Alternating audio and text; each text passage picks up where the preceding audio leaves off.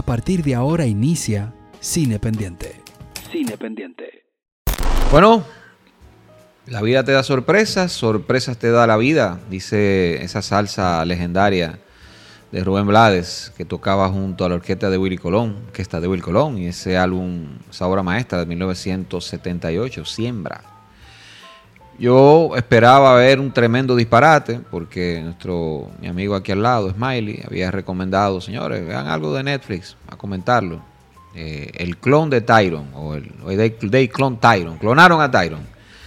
Es una película que implica la ópera prima del señor Jules Taylor. Y eh, me sorprendió. Me parece que tiene momentos interesantes. Creo que es una, una suerte de, de, distopia que comienza siendo una comedia típico ¿no? del suburbio negro. Eso es lo que uno empieza a, a, a pensar. Pero a los, a los 15 minutos eh, ya como que va desembocando en otra cosa. la vida de un traficante de drogas, eh, su pelea con los rivales y a cobrar unos cuartos que le debe el chulo.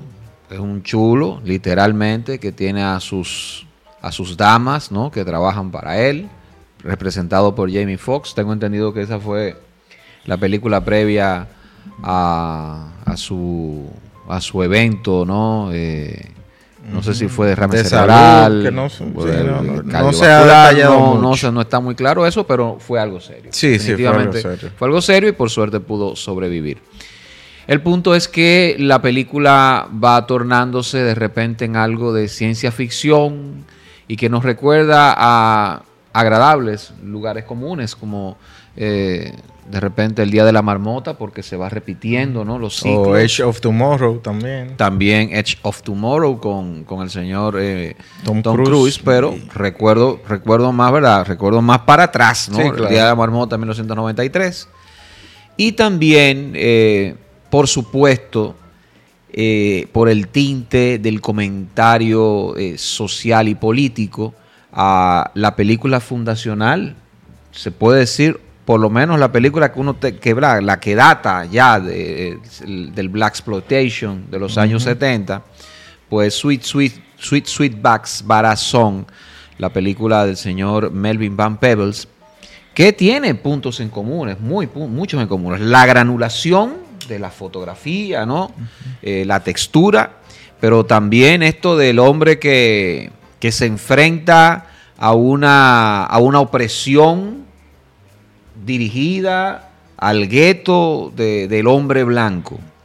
Y uno dice eso porque de repente eh, vemos que hay una, hay, una, hay una, digamos, hay una colonización del negro, eh, una idiotización inducida, en este caso, por diferentes sustancias, entre ellos una suerte de droga que se le pone eh, en la comida, específicamente el pollo.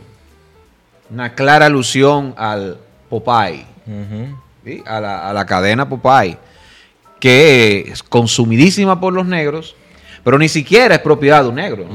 La cadena era incluso inventada por un señor ahí, blanco, y, nada, la película, lo que más me interesa, que, y estamos conversando de que tiene, tiene algunos defectos, y yo creo que Smiley va a, a ahondar en ellos, que para mi gusto, hace una, una crítica a la, a la estandarización que está sufriendo, que está atravesando la cultura negra, sobre todo en la actualidad. Y la película de alguna forma te llama a llama a ese negro a reapropiarse de ella. Reapropiarse y, ver, ¿no? Y, y, ver a qué lugar se lleva nuevamente esto. Porque de alguna forma eh, uno ve que está cooptado. Y hay series de negros, la misma Netflix es responsable de ello. Hay películas de negros, hay una reivindicación, entre comillas, del negro, pero los problemas sustanciales de esa comunidad no se han resuelto. Puede llamarse la autocrítica, porque también de alguna forma la película llama a esa autocrítica. muy propia de gente genial, eh, lamentablemente eh, ida a destiempo, como Malcolm X, que hablaba siempre del negro, que el negro tiene que superarse, que tiene que dejar la vagancia, etcétera, etcétera, etcétera, etcétera. Y creo que la película nos lleva a, muchos lugares de, reflexión que son muy interesantes. Sí, sí, yo creo que lo primero es que sí tiene ese tono que tú dices, esa sátira burlona eh, y también ese tono que tenían esas películas del Black Exploitation, pero cuando lo mezcla con el tema de ciencia ficción, sí siento que tiene como ese tono más contemporáneo de, de autores que se arriesgan un poquito más en la parte estética, en cuanto a colores, etcétera. Y, creo que ahí sí tiene un cambio de tono que me parece me pareció muy interesante. Y cuando tú empiezas, tú dices, ah, no, esto es una peliculita. Cuando da el primer giro y ya se mete al tema de ciencia ficción, yo creo que ahí se convierte en una película mucho más interesante, liderada por un John Boyega que está muy bien. Yo creo que en papeles así, digamos, esto es una película comercial con tintes quizás autorales, pero sí siento que, que es un buen indicio de lo que él puede hacer en, cine más independiente y eso, saliéndose ya de esos blockbusters famosos. Y, el hecho de tener que interpretar a estos eh, Tyrons, entre comillas, eh, estos personajes eh, clonados, que lo dice desde el título, no estamos tampoco haciendo un spoiler muy grande. Eh, lidera muy bien la película, lo acompaña Jamie Foxx y también esta actriz que te voy a decir el nombre en un momento. Pero creo que la película trata también el tema social de una forma muy particular porque lo aborda desde la comunidad y desde la autocrítica, como tú dices.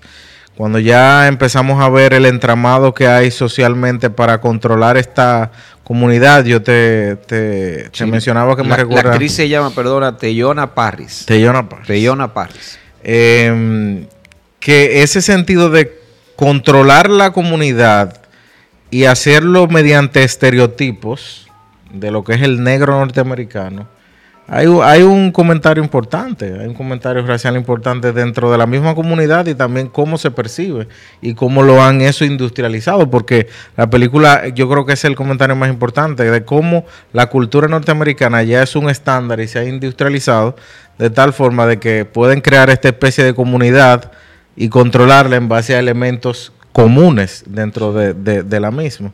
Sí, yo siento que al final la película pierde un poquito de fuerza, se va por las resoluciones un poquito quizás sencillas o ya clichés. Eh, y, siento sí que pierde fuerza en eso de, la acción, de lo que hay que llevar para liberar a tal gente, a los, pre, a los prisioneros, tratar de tener ese final feliz. Y lo del tema de la liberación de los clones, como que también siento que al final queda como un poquito inconcluso.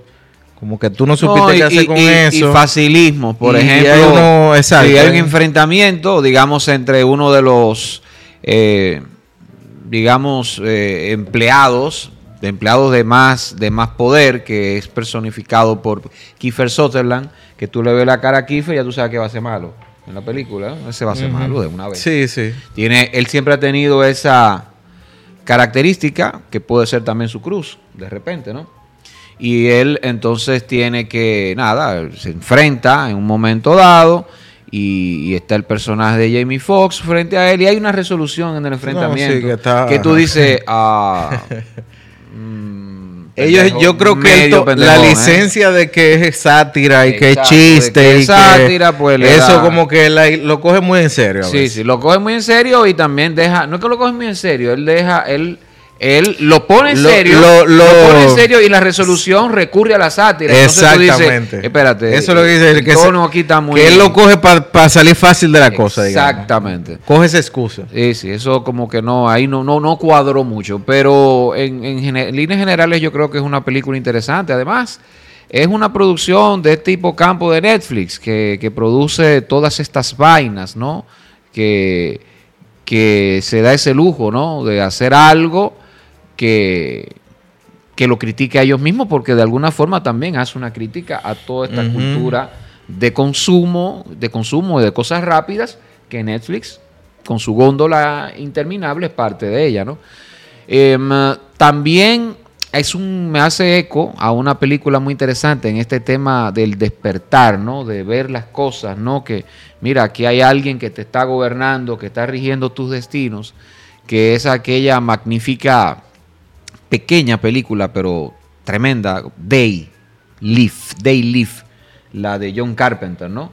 Protagonizada por el fenecido luchador Roddy Piper por allá por 1988 que es un don nadie que llega, al, llega a un pueblo y eh, de repente con unas gafas empieza a ver que hay un mensaje subliminal latente, ¿no? Cuando pues, se pone las gafas solamente, eh, que es que lo llama a consumir y a obedecer. Obey, obedece, obedece, obedece.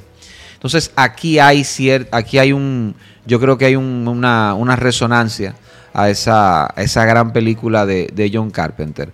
Muchas cosas, como decía Smiley, muchas alusiones a la música negra, ¿no? Que si Michael Jackson suena por un lado, que si Diana Ross por otro, que si, qué sé yo, eh, Collins, que el bajo de Bootsy Collins. Bueno, la verdad es que la película a nivel de referencias culturales y musicales es una, es una delicia y está hecho todo de forma muy orgánica. No es una cosa de que vamos a hacer una excursión por la nostalgia, como las series esas que tienen ellos mismos, ¿no? Netflix, no, no, esto es una cosa que, se va dando, se va dando eh, natural e interesante y que se justifica con, con, la trama. con el universo que plantea. Yo creo que una película de entretenimiento que funciona muy bien, con su comentario social crítico. Principalmente yo creo que es importante que uno foráneo la vea, pero yo creo que es una película muy importante para la comunidad afroamericana. Yo creo que es importante que la vean porque hace falta ese cine que, le muestra cuestionantes en, en tiempos como estos, que todo el mundo está woke, supuestamente, pero es busca, buscan la manera de controlar. Está, despierto, pero. Buscan la manera de controlar de cierta forma. Y, está despierto, siento, siento que, es importante que analizar eh, eh, la, su, su, su, su, punto de vista dentro de la estructura del norteamericano o de Norteamérica en general. Y, y vale la pena que te, te pongan a pensar viendo una película de entretenimiento. Bueno, pues ya lo saben, Day Clone Tyron de Yul Taylor está ahí en Netflix, en la gran N roja. Recuerden que esto es Cinependiente RD. Aquí estamos José Maracayo, estamos también Smiley Domínguez y Edwin Cruz. Recuerden comentar, decir lo que ustedes su ganas, si no les gustó. Bueno, todo eso nos ayuda. Hoy estuvo como espectador en vivo. Sí, sí nos dimos cuenta. Eh, por lo menos ya tenemos una garantía de que hay un view. Yo, en vivo. Hay un view. El hombre que va a trabajar esto. Mira, pero. Ah, pero no, no despido, me devuelvo. Eh, no, pero ya, ya, ya. Ok. Del 1 al 5, ¿cuánto le das a esa película? Coño, que a ti te gusta que yo uno de número. Un 7. Y calificación. Del 1 al 5. Del 1 al 5. Ah, del 1 al 5. Del 1 al 5. 3.53. Diablo, doy medio 3. Ya, ok. Doy medio 3. Tres, tres, vamos a tres. tres, tres, vamos, a llevarlo a tres. Está bien. Con, cierta observa, con ciertas ¿verdad? observaciones, pero vamos en tres. Sigue la conversación en nuestras redes sociales arroba cinependiente RD. Cinependiente RD.